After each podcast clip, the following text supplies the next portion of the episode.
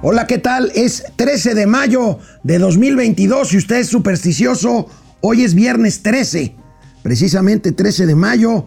Y bueno, como eh, se anticipaba, como anticipaban la mayor parte de los analistas, ayer la, la Junta de Gobierno del Banco de México decidió por mayoría aumentar la tasa de interés referencial en México en 50 puntos base, medio punto porcentual. Ayer nos habíamos equivocado, la tasa llega a 7% y no a 8%, como equivocadamente dijimos ayer. Una disculpa.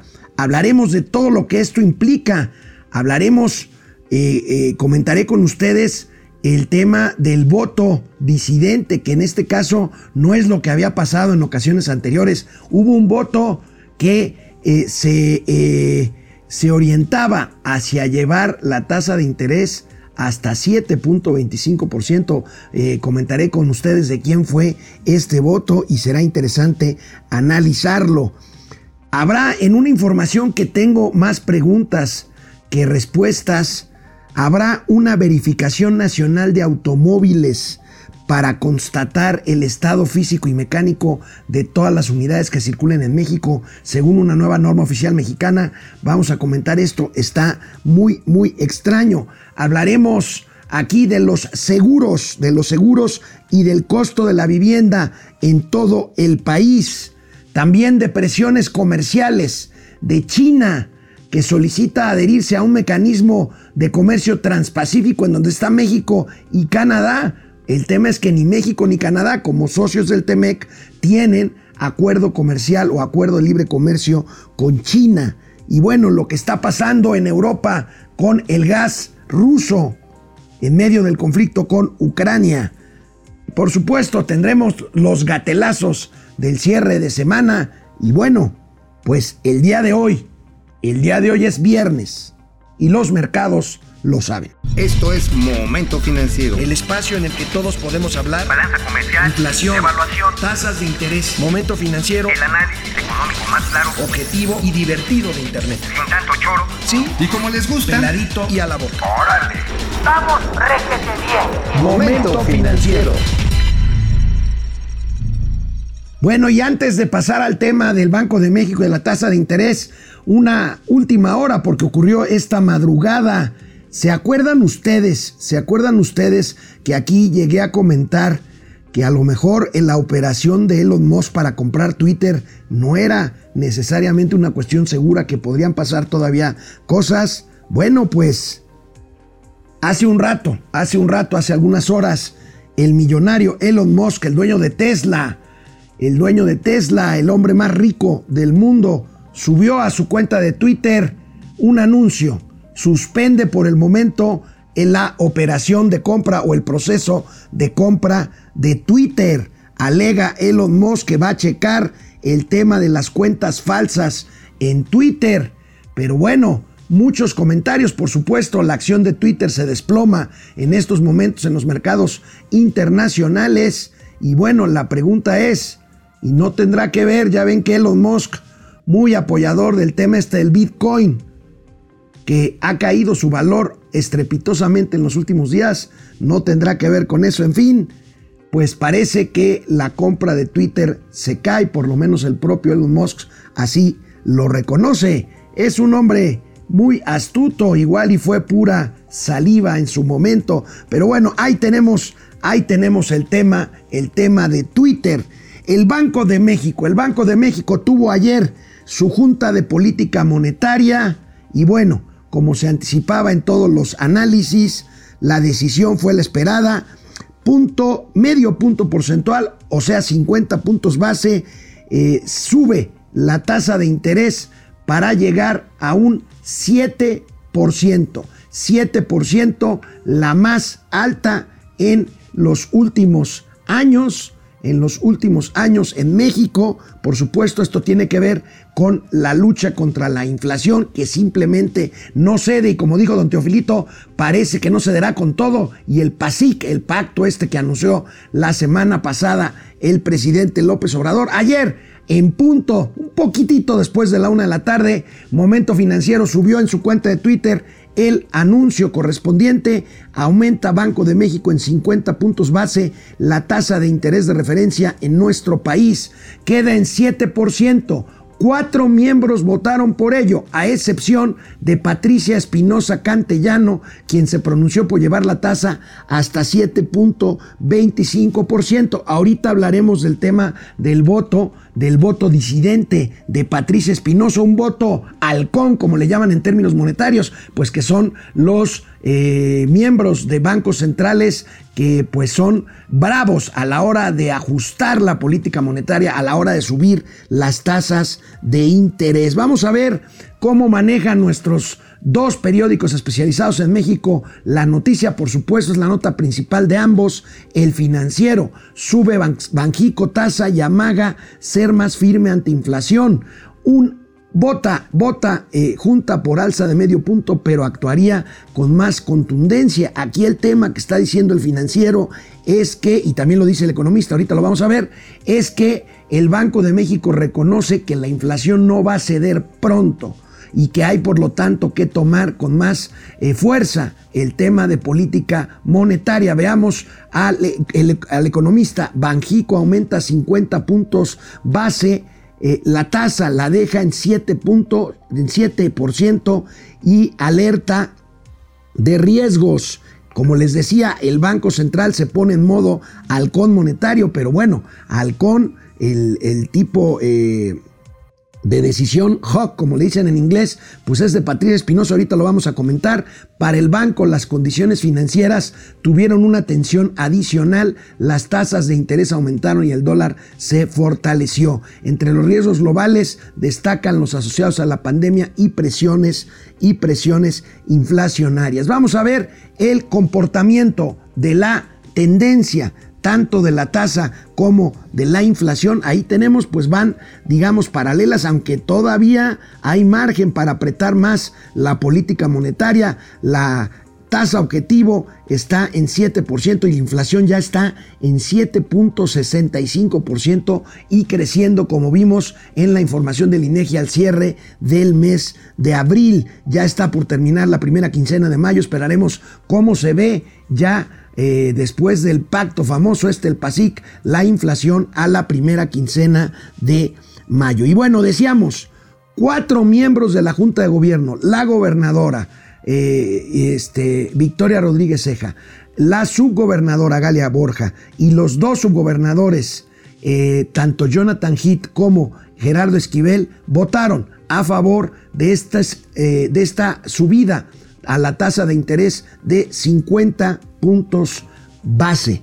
¿Quién fue el voto disidente? Irene Espinosa Cantellano. Aquí tenemos la imagen de Irene Espinosa Cantellano. Yo lo que les quiero decir es que esto es, a pesar de que, bueno, se esperaba los 50 puntos, aquí me parece muy interesante comentar esto porque, ¿qué creen? Irene Espinosa Cantellano es la única miembro de la Junta de Gobierno del Banco de México que queda que no ha puesto o propuesto el presidente López Obrador. Los otros cuatro los otros cuatro miembros de la Junta, tanto la gobernadora como la subgobernadora y los dos subgobernadores, ya fueron propuestos por el presidente López Obrador. Este es un detalle que yo no puedo dejar pasar porque se acuerdan que el presidente de la República pues les pidió al Banco de México que no subieran la tasa de interés para no afectar el ritmo de crecimiento que de por sí pues ya está dado al, al catre en México, perdón por la expresión. Bueno, pues justamente era inevitable subir las 50 puntos base porque si no hubiera mandado una señal muy negativa que hubiera afectado incluso al tipo de cambio.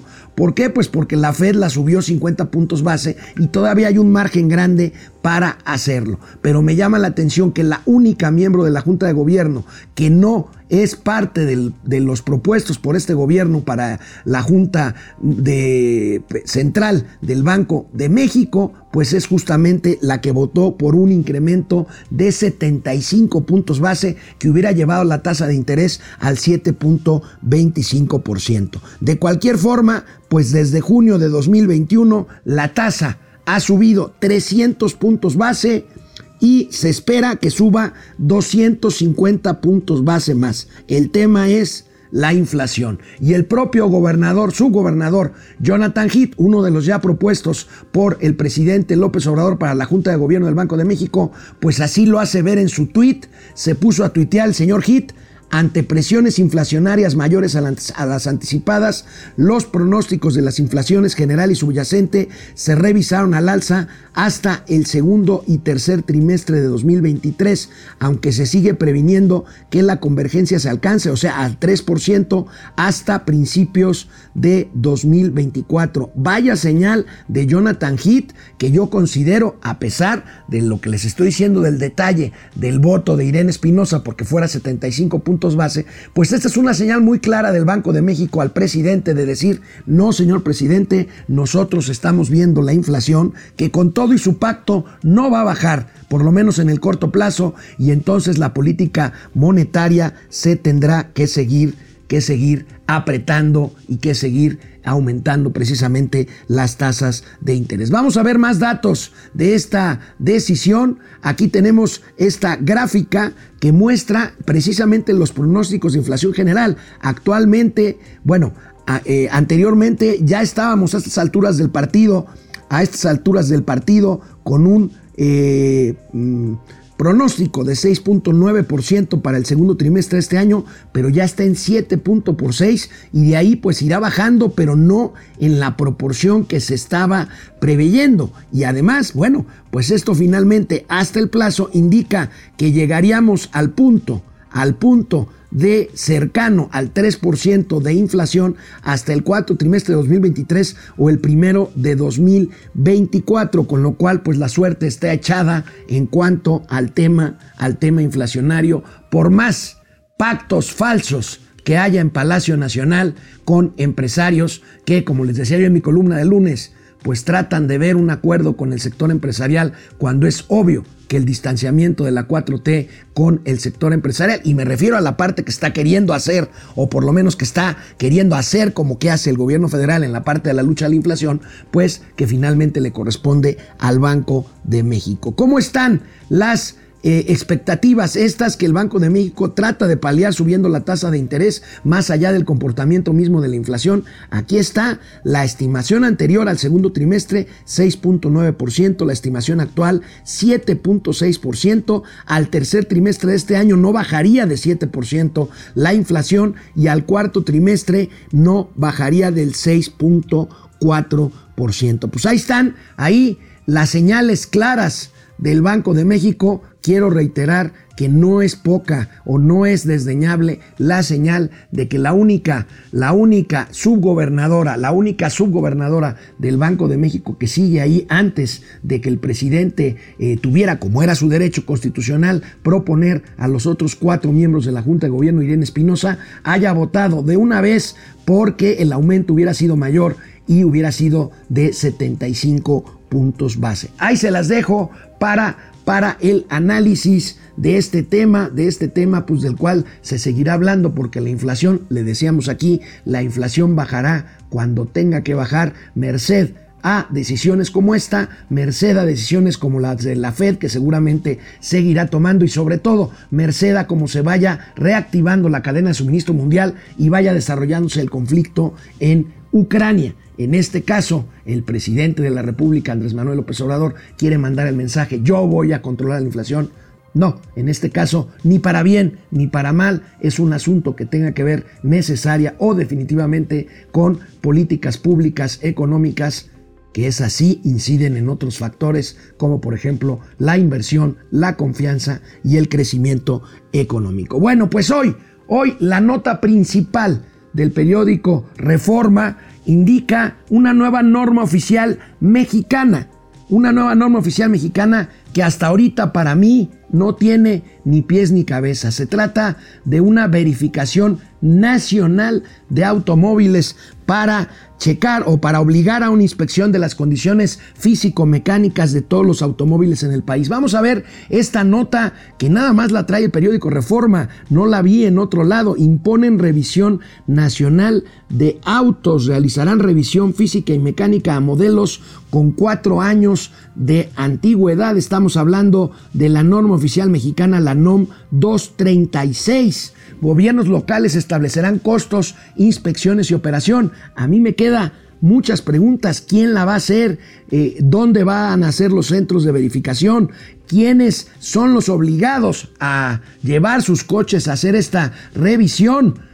Incluirán a los autos chocolate que generalmente son carcachas rodantes y que han sido regularizadas por decreto presidencial a partir de hace algunos meses por el presidente Andrés Manuel López Obrador. Muchas preguntas. Vamos a ver este cuadro comparativo con otro tipo de acciones de este tipo que se llevan a cabo en otros países. En Estados Unidos ya cuentan con una revisión física mecánica de autos, checan llantas, parabrisas, espejos y cinturón de seguridad. En España, el sistema de dirección suspensión, chasis y elementos acoplados. En Canadá, líneas de frenos, entradas de combustible, motor y componentes eléctricos. En México será motor, transmisión, rines, faros delanteros, asientos y sus anclajes. Prometemos estar atentos a este tema porque, insisto, hay más preguntas qué respuestas en torno a esta nueva norma oficial mexicana que establece esta verificación a automóviles,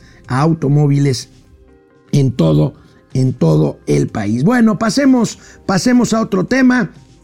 Recordemos que este año entró en funcionamiento la nueva Agencia Nacional de Aduanas que sustituyó a la Dirección General de Aduanas de la Secretaría de Hacienda y Crédito Público, eh, encabezada por Horacio Duarte. Este que en lugar de estar viendo la modernización de las aduanas, estaba y se dedicó a redactar la nueva iniciativa de reforma electoral, esa que está presentada por el presidente López Obrador, pero que no va a pasar en el Congreso. ¿Por qué? Porque trata de destruir o de eh, pues convertir al INE en una dependencia más del gobierno federal para organizar elecciones y contar votos. Pero bueno, veamos el presupuesto de la nueva Agencia Nacional de Aduanas. Este presupuesto pues es alto, más de 800 millones de pesos, 860 millones de pesos para ser exactos. En el primer trimestre recaudó esta agencia aduanal 253.313 millones.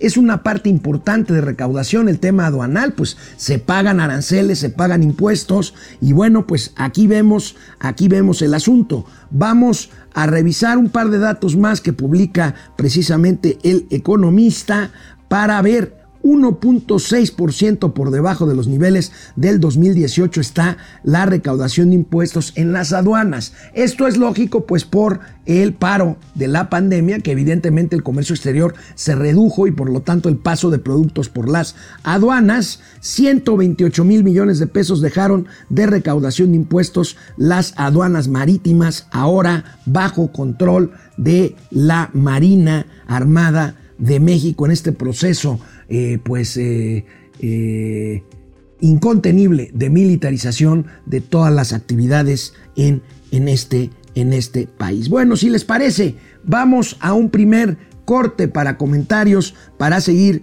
con la información. Tenemos información, les decía, de seguros, de vivienda y de comercio exterior. Vamos. ¿Cómo están todos de nuevo? Vamos a ver quién está por aquí. Este... permítanme tantito. Aquí estamos. Francisco García. Buen día, dúo financiero. Bueno, hoy no es dúo, yo, soy, yo soy solito.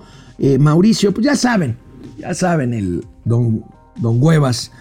Este, pueden hablar de la caída de las criptomonedas y cómo le va al Salvador con esto. Mira, las criptomonedas han venido caído. Nosotros no hablamos mucho de criptomonedas porque no somos creyentes en que debamos de estar promoviendo este tipo de cuestiones. Hay gente que le apuesta mucho. La criptomoneda ha caído más, casi 50% en los últimos días. Y bueno, El Salvador, que le ha apostado a eso, pues parece que no le va a ir muy bien. Compró, fíjense, compró, había comprado ya criptomonedas que cayeron de precio y con el precio bajo compró el equivalente a lo que México le dejó para el tema de Sembrando Vida, Nayib Bukele, ahora que el precio estaba bajo. En fin, está con su juguetito el señor Nayib Bukele, presidente, presidente de la República del Salvador. Juan Ramón, no, saludos y que tengan un excelente fin de semana. Igualmente, Juan Ramón. Ricardo Ramos, excelente día y saludos, saludos al Tom y Jerry. De las finanzas. Pupi Noriega, viernes, pero ¿a qué costo, amados tíos? Que sea un excelente fin de semana para ustedes. Gregorio, gracias Pupi. Gregorio Cruz, saludos al dúo dinámico de las finanzas. Cuidado con el viernes 13, algo puede suceder. Genaro Eric, el Banco de México tiene que sacar los detentes para parar la inflación. El Banco de México está haciendo lo que tiene que hacer, creo yo, todavía. Espero que así siga. Y, pero bueno, entiendo tu ironía, Genaro. Dulce Ojeda Castro, buen día a todos y a los excelentes de las finanzas, el reconocimiento por mantenernos informados de la realidad de la situación en el país. Muchísimas gracias por seguirnos, Dulce. Gregorio Cruz, pero qué necesidad de seguir con estas estulticias de un loco López, ya lo decía Lee Kuan Yew, mientras los países tercermundistas negacionistas del capital extranjero, ellos les dieron la entrada. Bueno, Eduardo Vieleto, y seguimos soñando con este gobierno, que en este gobierno no son ineptos. Bueno, H. Warrior Rider vuelve la revista de los años 70. No cabe duda que este hombre es un retrógrada y cree que él, que estamos en los años 70. José Manuel González Ochoa se ríe por mi apelativo de nuestro amigo Mauricio Flores, Don Huevas, pues no puedo decir otra cosa, Doñero y Don Huevas, ahí está, ahí está Mauricio Flores que debe de estar ahorita curándose la cruda en alguna playa llena de apestoso sargazo. Vamos a seguir con la información, gracias por estar hoy viernes aquí conectados en Momento Financiero. Bueno, pues estábamos hablando siempre, eh, eh, salen comentarios sobre el tema del sector seguros. Ya ven que a Mauricio no le gusta mucho, yo tengo también críticas al sector asegurador, creo que es un sector importante, creo que eh, sin embargo la experiencia o muchas experiencias de uno como usuario de los seguros al momento de tratar de cobrar una indemnización por algún evento, pues no es la mejor, pero bueno, Veamos estos datos que indican la tendencia, desgraciadamente, y entre otras cosas por esto que dice precisamente Mauricio Flores, tendencia a la baja en la tenencia de seguros. Vamos a ver en qué sectores hay más o no. Pandemia frena la penetración de los seguros en el país, pues esto eh, se dio también en otros sectores económicos. Ante menor capacidad adquisitiva, mexicanos recortaron gasto en pólizas, por supuesto que privilegiaron alimentos servicios. Pero vamos a ver, vamos a ver cómo se eh, eh, explica esto. La baja cobertura. Fíjense, personas en México con al menos un seguro de cualquier tipo. 21%. Bajó de 25 a 21%.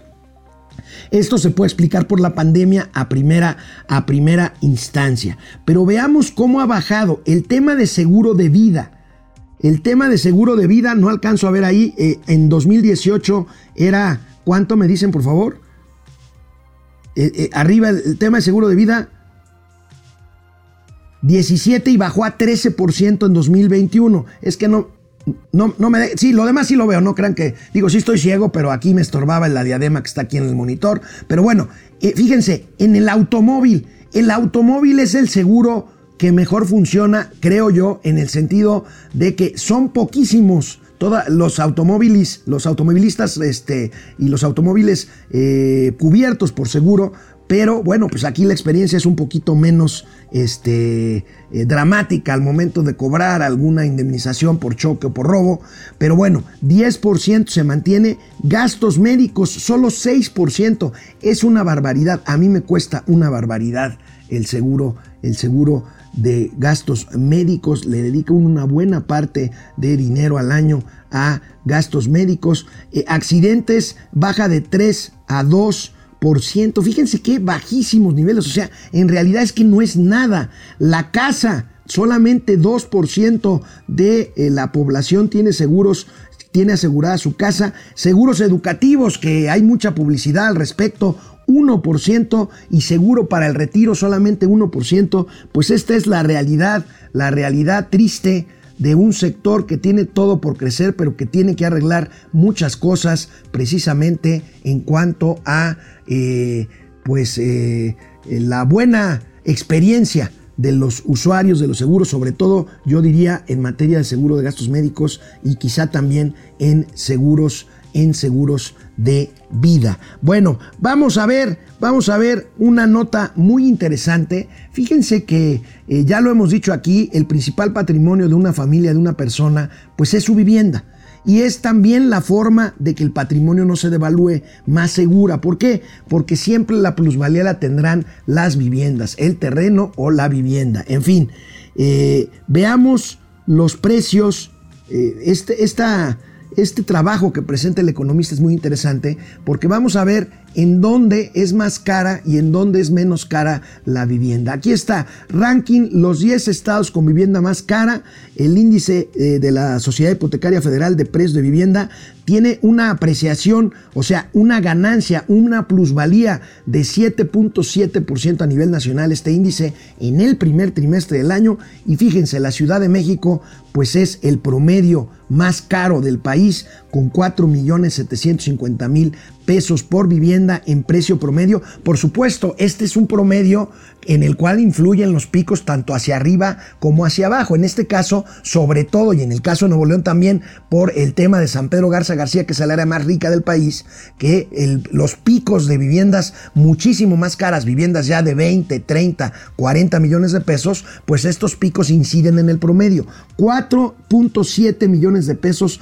promedio el costo por vivienda o el costo promedio de venta en Ciudad de México, un poquito menos, 4.1, casi 4.2 millones de pesos en Nuevo León, en Quintana Roo, ha subido mucho, allí en la Riviera Maya, a pesar del sargazo, 3.6 millones de pesos promedio, precio promedio de venta de vivienda, en Jalisco 2.8, al igual que en Querétaro, en Morelos, mucha casa de descanso en Morelos que tiene una buena plusvalía. Puebla, Puebla, eh, ahí la zona nueva del Angelópolis, ahí en el poniente de la ciudad de Puebla, en el sur poniente de la ciudad de Puebla, tremendos desarrollos inmobiliarios con vivienda de clase media alta, cara y ahí está, 2.7% Guanajuato, 2.6 millones de pesos por vivienda en promedio. San Luis Potosí, una zona muy dinámica en materia económica, 2.6% materialmente. Baja Sur, 2,5%. Aquí me llama la atención. Bueno, es un tema de que hay mucho trabajador ahí.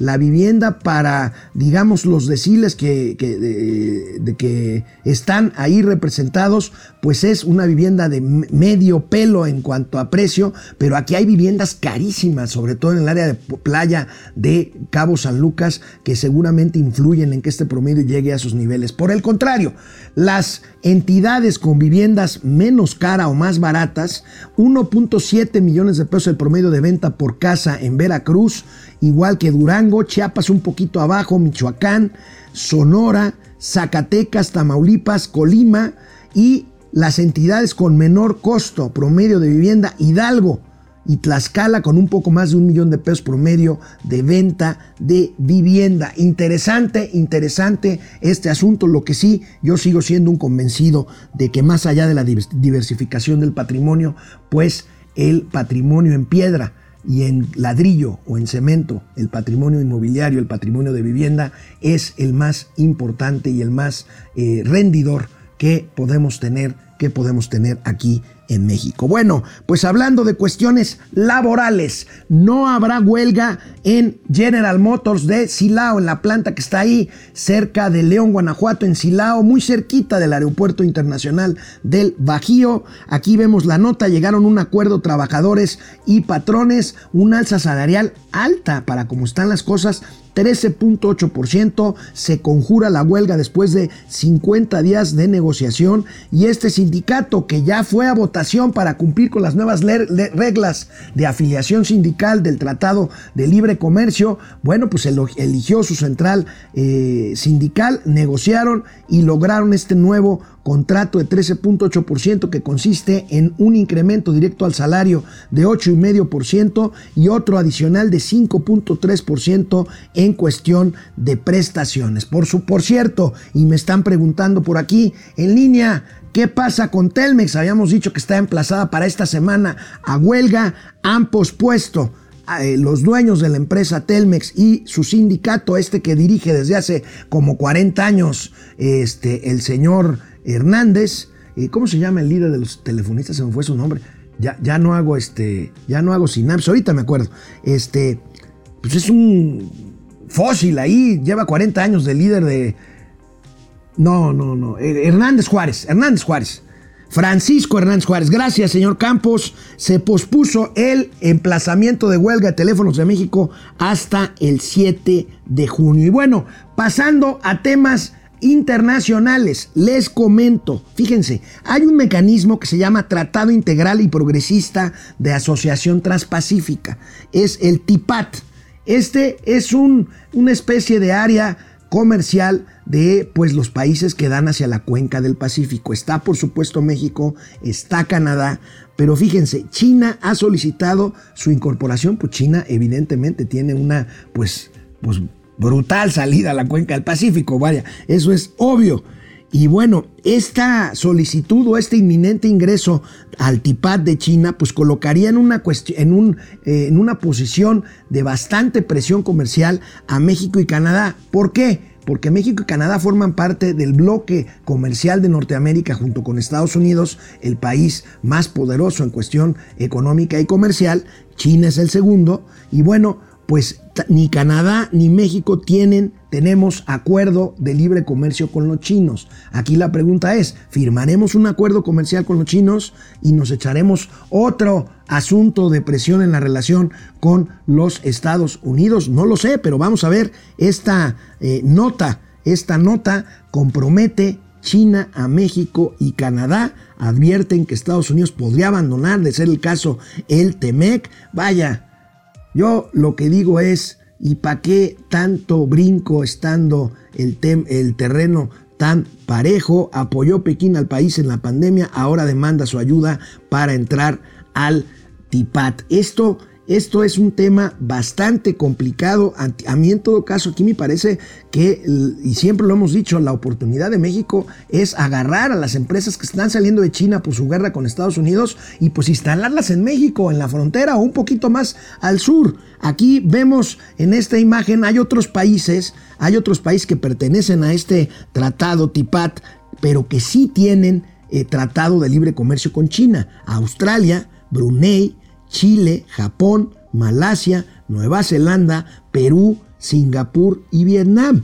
Nada más que nosotros no. ¿Por qué? Porque nosotros tenemos el TEMEC, el TEMEC del cual dependemos. Ya lo hemos hablado, 600 mil millones de dólares de comercio con América del Norte. Bueno, pues ahí está. Y vamos a ver, el comercio de China la verdad es que no representa pues gran cosa. Sí importamos muchos productos chinos, 111 mil 21 millones de dólares, pero exportamos pues apenas 9 eh, millones de dólares eh, hacia China. En fin, pues ahí tenemos este tema que puede ser un conflicto como lo es el que mantiene Rusia con el resto de la Unión Europea por su invasión a Ucrania. La Federación Rusa ha suspendido ya el envío del gas, como lo habíamos anticipado, por el lado de Polonia. Vamos a ver esta información. Sigue la crisis, por lo tanto los precios del gas seguirán subiendo. Aquí está la empresa este, Gazprom ha suspendido eh, eh, ha prohibido en la Federación Rusa el uso del gasoducto Yamal Europa con capacidad de 33 mil millones de metros cúbicos anuales, que es por donde pasa el gas desde Rusia a través de Polonia al resto de países europeos que compran gas, que compran gas ruso. Y bueno, pues ahí está esto pues sin duda incidirá en todavía mayores presiones eh, en el precio del gas. Y bueno, por otro lado, por otro lado, eh, pues eh, se acelera se acelera el ingreso de Finlandia a la OTAN, a la Organización para el Tratado del Atlántico Norte. Recuerden que la OTAN, OTAN como le dicen acá, es, una, es un grupo, es una alianza militar de países europeos con Estados Unidos después de la Segunda Guerra Mundial, pues para garantizar la seguridad. Y bueno, es obvio que la OTAN se opone a Rusia, Rusia se opone a la OTAN, Finlandia hace frontera con Rusia en un poco más de mil kilómetros allá por la región eh, eh, báltica.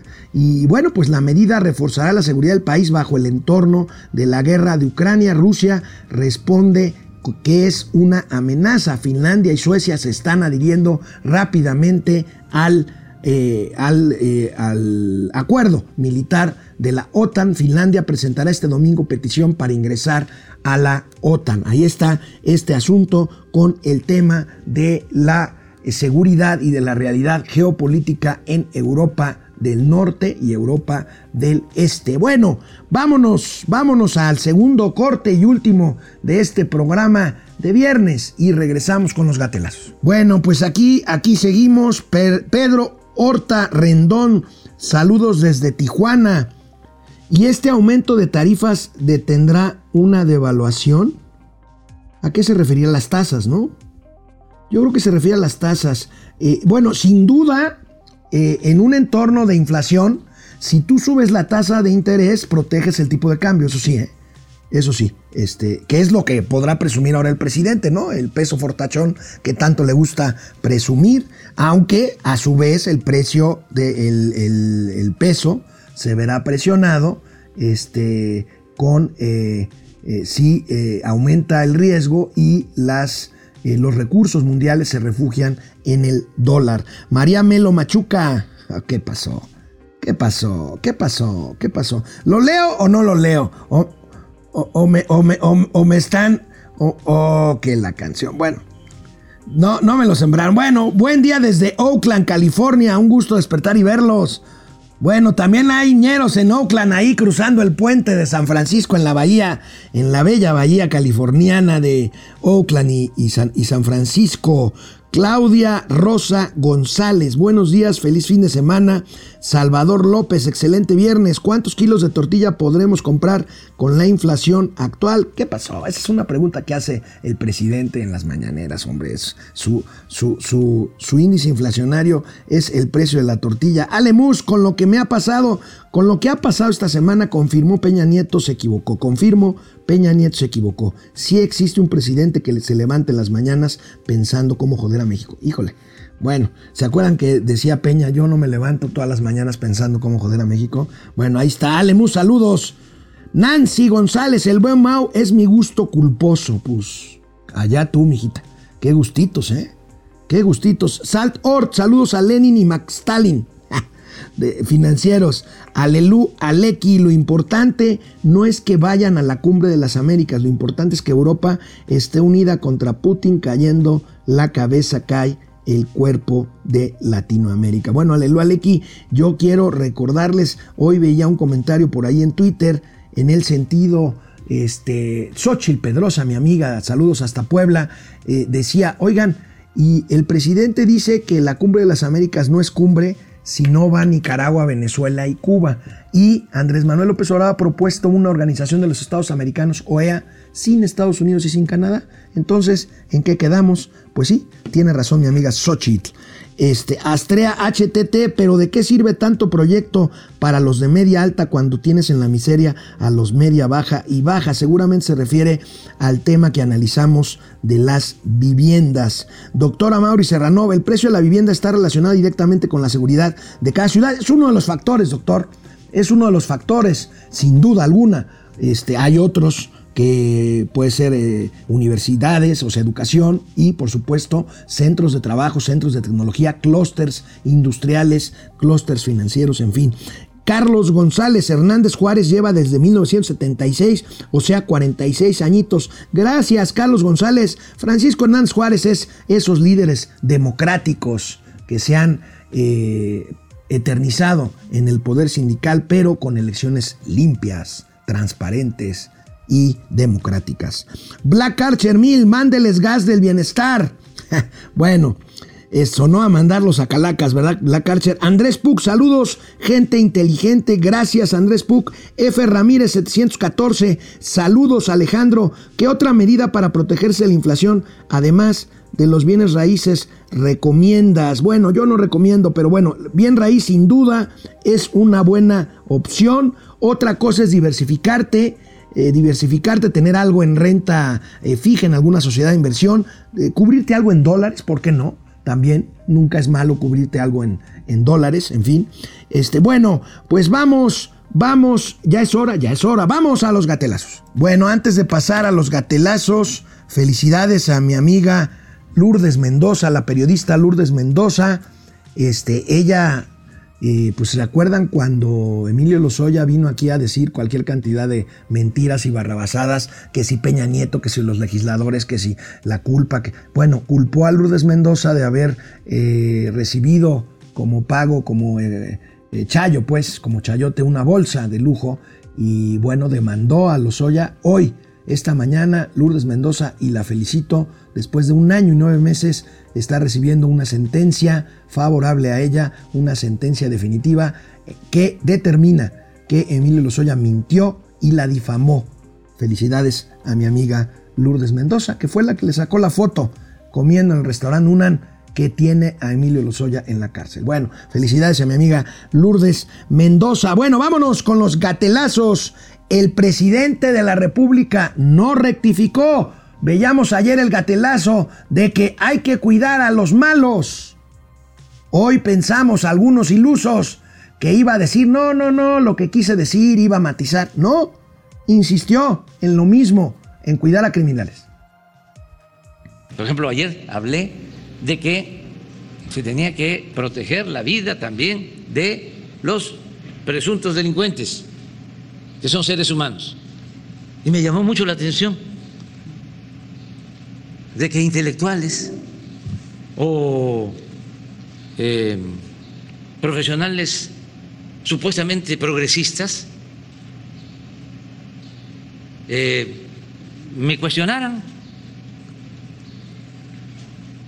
Por eso estamos viviendo eh, momentos interesantes. Es un momento estelar en la vida pública de México, porque está saliendo todo eso. ¿Cómo vamos a querer que alguien pierda la vida? ¿Cómo vamos a estar en el fondo a favor de la ley del talión? Del que a hierro mata, a hierro muere. Y el diente por diente, y el ojo por ojo. Lo decía Tolstoy, si a esas vamos, pues nos vamos a quedar chimuelos todos, o tuertos, o ciegos. Pues ahí está, ¿no? El presidente no es capaz de rectificar y nadie está hablando de la ley del ojo por ojo. Se trata, señor presidente, de aplicar la ley, no necesariamente de fusilar a los, a los malos. Usted lleva las cosas siempre al extremo. Se trata de cuidar a los buenos, que somos los más, y de procesar a los malos, no de matarlos. Por supuesto, ellos no piensan igual, ellos no tratan de convencernos de que usemos sus drogas o que los dejemos pasar o de que paguemos derecho de piso, no, ellos llegan y matan. Ese es el asunto. Internet, Internet no perdona. Aquí una de las muchas reacciones de lo dicho por el presidente López Obrador de que el AIFA, el aeropuerto de Santa Lucía, es una de las obras más importantes del mundo. Veamos. Amigos, ya estoy en el aeropuerto internacional Felipe Ángeles. Ah, no, que no es el Felipe Ángeles, ¿qué qué? ¿Qué, es? Plaza Tepeyac. Ah, perdón, me confundiste, están igualitas, igual. Así, techo de ahorrera. Bueno, sin albur, la techumbre. bueno, pues ahí está. No perdona Internet.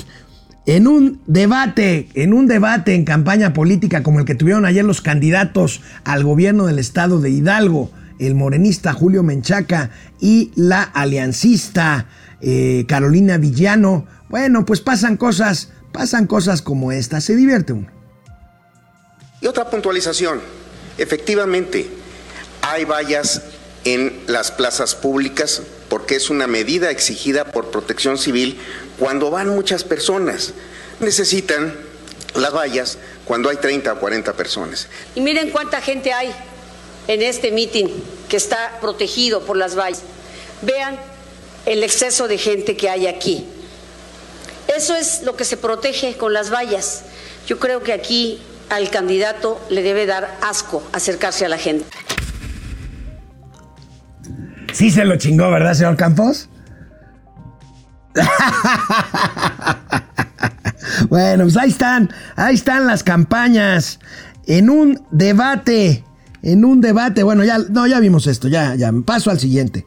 No es muy agradable, fíjense, aquí, híjole, dudé en subir esto, pero bueno, eh, en Europa han resurgido movimientos eh, separatistas, eh, nazistas, eh, racistas. Y bueno, no es muy agradable ver que un neonazi de estos vaya en el metro de Londres, eh, pues haciendo peroratas en contra de la raza negra o en contra de las minorías. Vean lo que le pasó a este fulano en el, en el subte, como le dicen los, algunos sudamericanos, en el eh, metro, en el metro de Londres por andar, pues por andar de payaso. You're black. What does that mean? Oh my god! What does black have to do with anything? What does being black have to do with anything? Shut up. This is, pop- this is popular. What's This popular? is popular.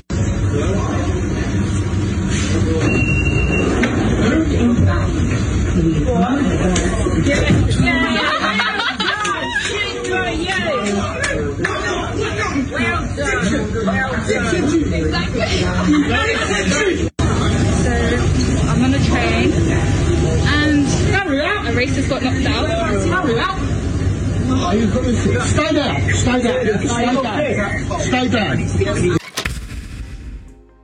Bueno, pues no somos apologistas de la violencia, pero ese es el riesgo cuando los ánimos de algo que ya vivimos empiezan, se empiezan nuevamente a desbordar.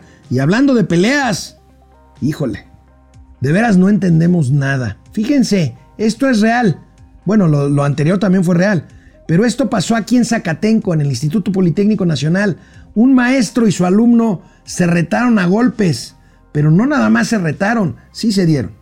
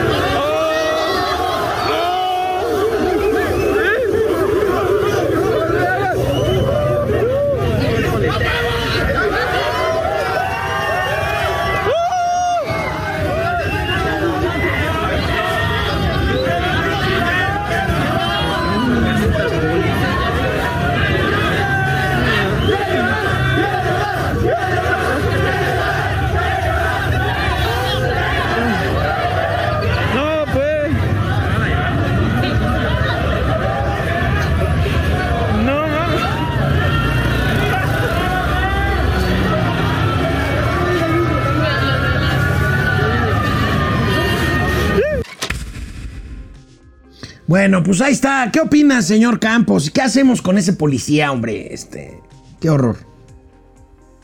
No, no, no. Oye, a ver. Bueno, no te preocupes. A ver, este, dos avisos. Primero, este, noticioso. Eh, hace una hora empezó, o debió de haber empezado, igual y todavía no empieza, pero está pendiente una audiencia con el juez que dictó en Mérida la suspensión temporal de obras para el tramo 4 del tren Maya.